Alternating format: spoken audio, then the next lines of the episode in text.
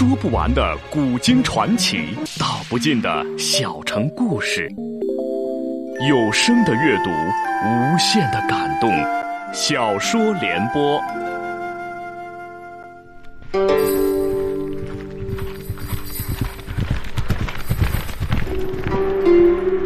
齐桓公用才无度，好酒好猎好女人，但他最爱惜人才。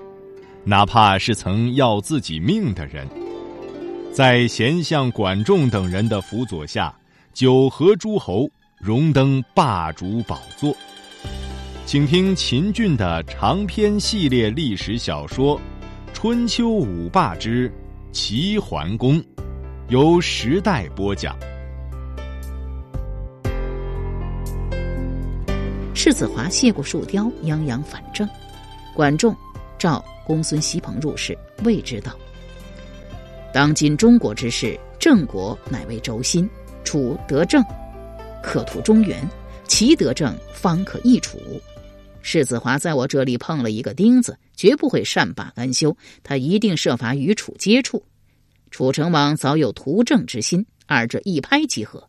如此一来，郑必危矣，郑危不利于霸业，请大司行秘密去郑一趟。”面见郑文公，告知以世子华的阴谋，最好能将世子华除去，不为郑国之福，亦主公之福也。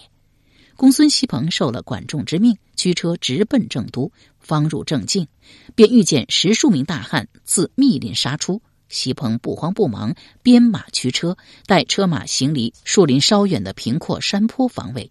西鹏下车，背车而立，等那数十人歹人围杀过来，他方自车下。抽出大戟，东打西戳，全如游戏一般。顷刻之间，歹人死伤遍地。趁一人撩脚朝林中奔跑，席鹏奋臂将大戟掷出，那人刚至林边，生生的被大戟穿胸，顶于树干之上。席鹏拔下大戟，挑开死者衣袍，内里穿着肋甲，暗自思道：这哪里是一群歹徒，分明是一批官军。越想越是纳闷。我出使郑国。郑国军人何以知之？又何以要杀我？殊不知，这全是树雕与世子华之谋。公孙锡朋带着一肚子疑团来到郑都，时已入暮，不便去见郑文公入住馆驿，又怕再遭劫杀。他忽然想起了三良，我何不去三良府上叨扰一晚？于是驱车径奔孔叔之府，遥见府外有许多闲汉游荡，心中一惊，暗道。连孔叔也被监视起来了，盖头书斋和诗书亦有闲汉在其府邸周围游动，事情严重了。公孙锡朋当机立断，夜见郑文公。郑文公自联军二次伐郑之后，对齐国甚是畏惧。闻听齐使营业来访，料必有大事，忙道了一声请字。锡朋来到大殿，郑文公已在那里等候。一阵寒暄之后，郑文公直言不讳的问道。贵使夜入毕宫，想来必有大事啊。席鹏道：“事情不大，也不算小。”郑文公道：“何事啊？”公孙西鹏便把世子华之谋和盘端出。郑文公激暗骂道：“世子可恶！”他忽觉不妥，问之道。世子华既然要举国从齐，对齐国是一好事，齐侯何以不助世子华，反来告寡人？这莫不是在行离间计吗？席鹏道：“世子华举国从齐，对齐当然是好事啊，但他这个国来的有些不地道，是篡谋而得，不合理。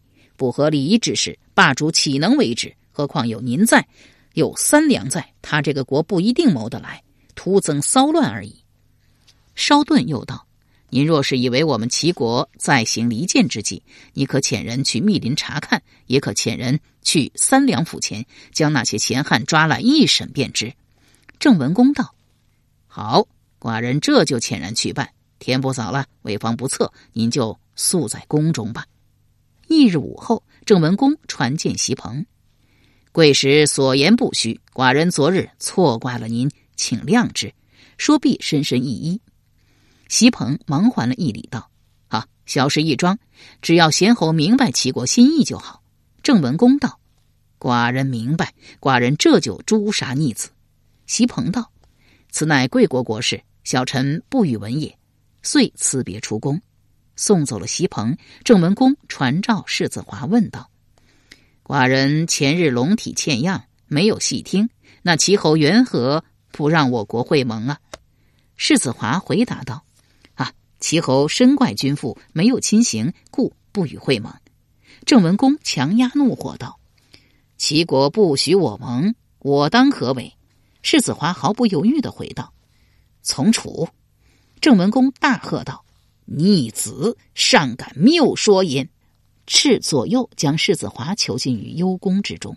世子华被幽，贿赂看守之人，越狱潜逃，被郑文公派人捉回，一刀斩之。子臧闻之，逃奔宋国，为边吏所捉，借回郑都，一并斩之。郑文公感其不听子华之德，再遣孔叔入其致谢，并起受盟。齐桓公慨然而运，蒙蔽。齐桓公宴请孔叔、管仲作陪，闲扯之中扯到了税收。孔叔道：“郑文公一向很爱民，把田赋降了一半。”管仲笑道：“这算什么？我们主公说了，自明年时，齐国不再征收田赋。”齐桓公吃了一惊，欲要说些什么，被管仲摇手制止，送走了孔叔。齐桓公向管仲抱怨道。言曰：“能吃过天饭，不说过天话。咱免去了百姓的田赋，吃甚喝甚。”管仲笑道：“不要紧，臣有办法。”齐桓公道：“什么办法？”管仲道：“运用价格向统计要钱。”齐桓公反问道：“向统计要钱？统计会出钱？您这一说，把寡人给说糊涂了。”管仲道：“臣一说，您就不糊涂了。”哦，请讲。管仲道：“国家对土地、人口、需用、常费、货币皆有统计。若统计准确，善于管理和控制，就可以取得收入，而不必向人民征税。待统计完成后，发行一笔经过全面筹算的货币。对于预计其土地收成有余粮的农户，就主动借钱给他们。大户多借，小户少借。对于预计缺粮户，也要借给他们钱币，以免其饥饿。来年年景好，五谷丰登，官府就对余粮户说：“我所带给你们的共多少钱？乡中粮食的现价多少？请按十分之七的折价还粮。这样粮价就会上涨，币值就会下跌。余粮被国家掌握起来了，使粮价坐涨了十倍。这时，对于妇女所生产的布帛，只要合于国家需要的。”都加以收购，并定下合同。合同按相似的价格写明，官府无钱但有粮，用粮食折价来收购。这样又用卖出粮食的办法偿清买布的合同，国家需要的布帛便可解决。接着粮价便会降回到原来的价格，再贷放经过统筹发行的货币，再进行囤积粮食，粮价又上涨十倍。这时官府通告豪富之家和高利贷者。国君将出巡各地，尔等各应出钱若干备用，还要通告邻近各县说，有存粮的都不准擅自处理。如果巡行用粮不够，国君要向民间借粮。这样一来，邻县四周的粮价又会作涨十倍。国君便下令说，从富家所借的钱一律以粮食折价偿还。于是粮食的市价就会降下来，币值又要上升了。这种方法首先使粮价坐涨十倍，其次用粮食支付借款，最后因国家货币的九成在公府，一成在民间，币值高而物价贱，便收购物资而投出货币；再其次因货币放在民间，物资即在官府，物价上涨，官府按市价抛售物资，致物价回降而止。这样一来，国家统计理财之事安排在产品未成之前，掌握经营在产品已成之后，运用国家号令而收放进退，这样就不必征收田赋了。齐桓公将信将疑，试行了两年，未征一文田赋，国库的金帛反而比往年增加了许多。齐桓公彻底服了管仲。这一日，齐桓公与管仲商讨征伐梁国一事。桓公道。梁国对于我们齐国，就像田边上的庄稼，风身上的尾针，牙外面的嘴唇一样。寡人做梦都在想把它拿下呀。管仲道：“主公想怎么把他拿下？”齐桓公道：“出兵车三百乘，怎样？”管仲道：“征服一个国家，非得用兵吗？”齐桓公道：“寡人至今还未曾听说不用兵可以使另一个国家屈服的。”管仲道：“没有可以创吗？臣保管不用您一兵一卒，让梁国拱手来降。”齐桓公有些不大相信：“真的吗？”管仲道：“真的。国人以织替为业，当然也兼顾农业。”管仲献计道：“主公，请您带头穿替做的衣服，不止您，左右近臣也要穿。”您和左右近臣一穿，老百姓也就会起而仿效，这就叫上事有误，下必甚焉。齐桓公一脸困惑道：“寡人这么做了，梁国就可以征服吗？”管仲颔首说道：“对。”齐桓公虽说不大相信，但出于对管仲的信赖，还是照着做了。他不止自己带头穿替服，还赶制了一百套，全赐给近臣。百官富商大贾纷纷起而效之，一时间人皆以穿替为荣。梁国商人兼贩替力大，纷纷做起了替的生意。管仲又来了个推波助澜，抬高替的价格，并将梁国商人召到一块儿设宴相款。管仲道：“吴国百姓喜好替服，众所知也。汝等如果给我贩来一千匹替，我给汝三百斤；贩来一万匹替，我给汝。”三千斤，众人欢呼而去。随着替的生产，黄金像水一样哗哗的流到了梁国。梁国富了，梁国不需要向百姓征税，也有花不完的钱。八个梁国国君高兴坏了，降旨一道：“寡人的百姓啊，汝等不用从事农耕，汝等只需努力纺替，便是寡人的好百姓。”于是梁国百姓专心织替，不再从事农耕。两年后，齐桓公问管仲：“仲父说，只要寡人改穿替服，梁国就能征服。如今寡人已经穿了两年替服，咋不见梁国来降呢？”管仲笑道：“主公不必焦急，臣已遣敌人去梁国打探过了，他们肯定会向齐国投降的。”齐桓公道：“什么时候？”管仲回答道：“只要等公孙锡鹏从梁国出使归来。”臣方能给你一个准确的答复。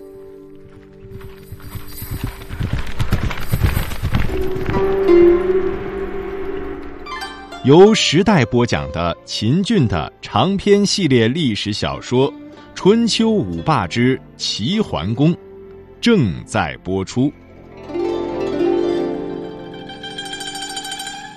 时过三日，公孙西鹏自梁国归来。管仲带着他一块儿面见齐桓公。管仲对席鹏说：“请您告诉主公，您这一路见到最多的是什么？”席鹏道：“贩替的商人。”管仲道：“多到什么程度？”席鹏回答道：“齐梁二国的通道上尘土飞扬，十步内都互相看不清楚，走路的足不举踵，骑马的列队而行。”管仲喜道。可以拿下梁国了，齐桓公道：“怎么拿？”管仲道：“你马上改穿帛料衣服，下令百姓不准穿替，还要下令关闭关卡，与梁国绝交。”齐桓公道：“你要寡人改穿薄料衣服容易，下令不准百姓穿替也容易，但要与梁国绝交，事出无名啊。”管仲道：“这个名，臣给您找了。”他从狱中提出三个死囚，分别叫大巴里、麻子张、一只眼，对他们说：“听说梁国的替很便宜，一万匹才两千斤，请你们辛苦一趟，务必给本相购一万匹回来。上等的，这件事若是办成了，本相就将尔等的死罪免去。”三死囚喜出望外，叩首而去。不就一万匹替吗？又不是不给钱。他们到了梁国，方知事情并不像他们想象的那么简单。是的，一匹 T 确实比国内便宜了三分之一，但那 T 已经被一些大商人垄断起来，你根本买不来。没办法，就跑到一些偏远的乡村收购，一匹 T，还多掏了五文钱。正收着，来了一个胖子，自称姓吴，说是这一带的地全归他所收购，叫大巴里他们滚蛋。他们哪里肯听，话不投机，打了起来。大巴里三人尽管强悍，却抵不得胖子人多，吃了大亏。正寻思如何复仇，天擦黑了，来了一群凉兵，将他仨团团的围了起来。经过两刻来钟的激战，只有大巴里生还，余之全部做了凉兵的刀下之鬼。大巴里逃回齐国，哭诉于管仲，管仲又让他面见齐桓公。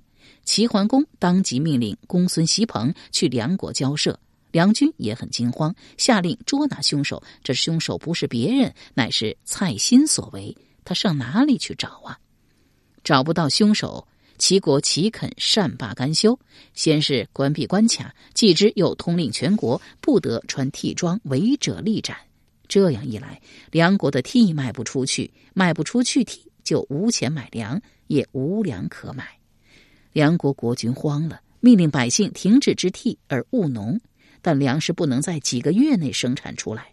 梁国的粮价涨至每担千钱，而齐国的粮价才每担十钱。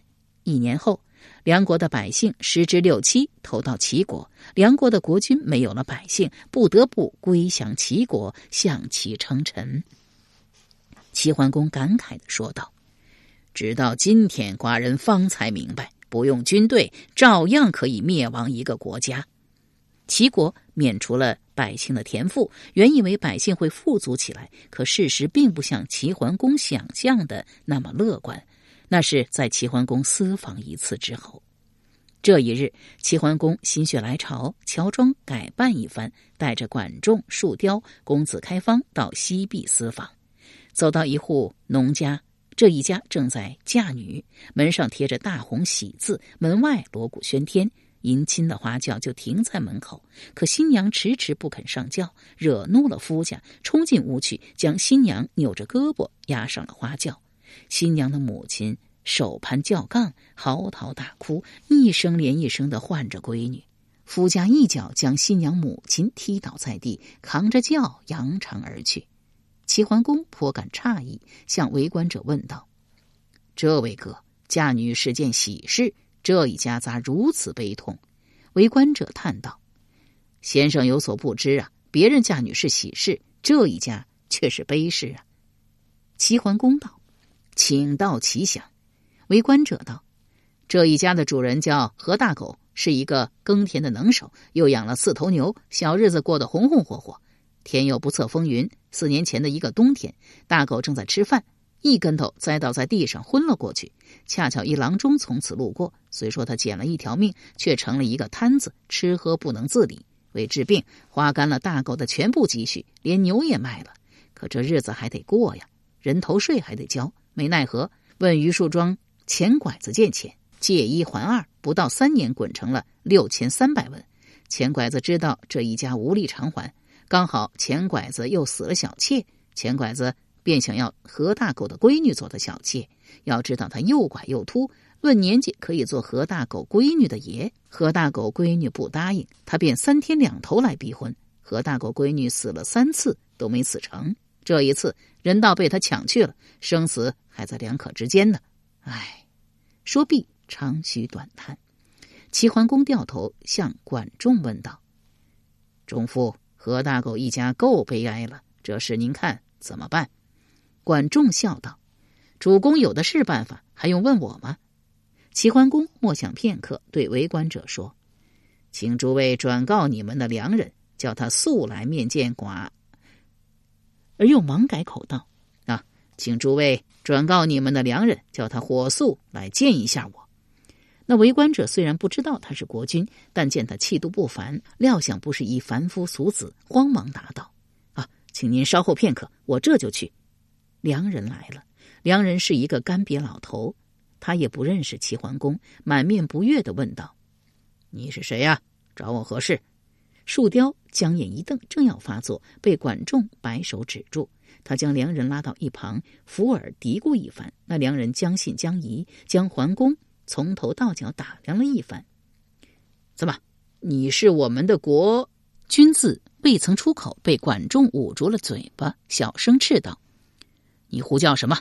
我是怎么交代你的？”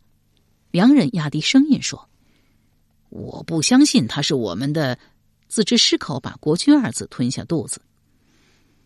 管仲朝树雕努了努嘴，把那东西拿给他看。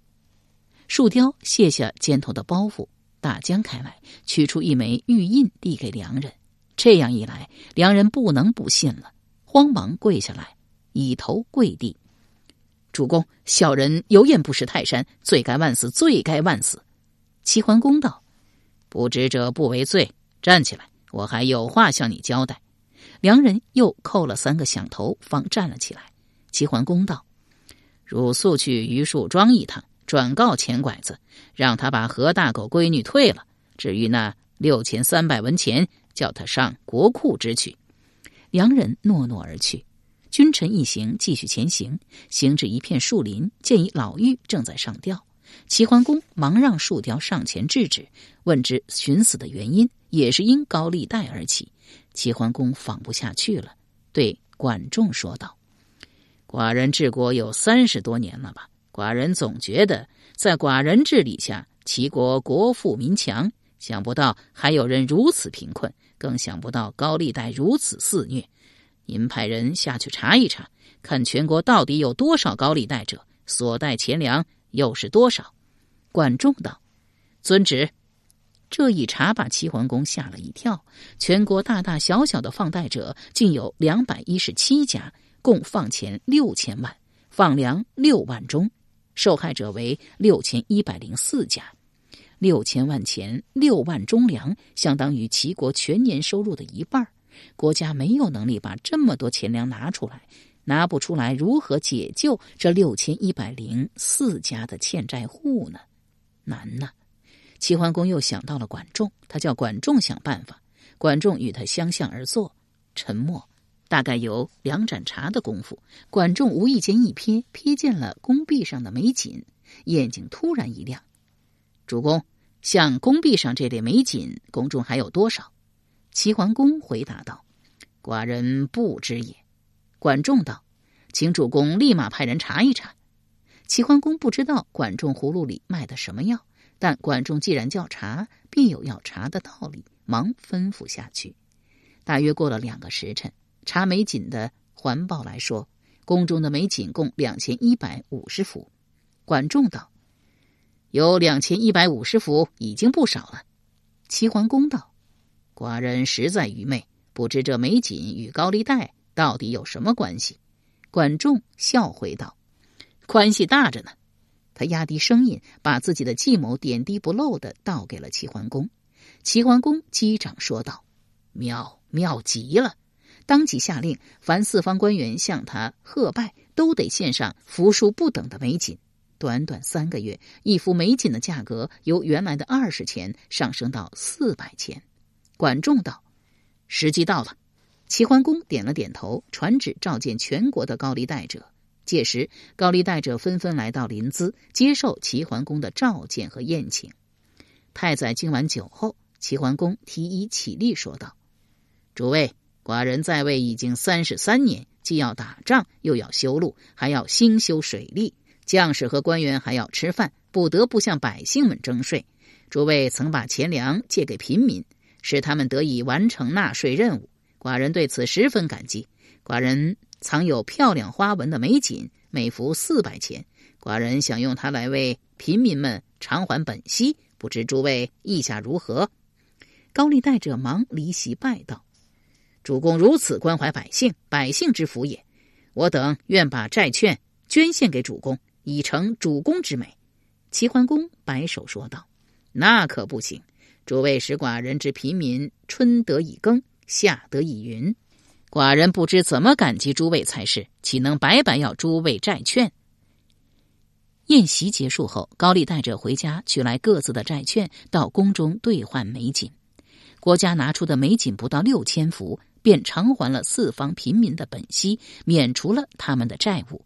平民对齐桓公感激涕零，把他当作神来供奉起来。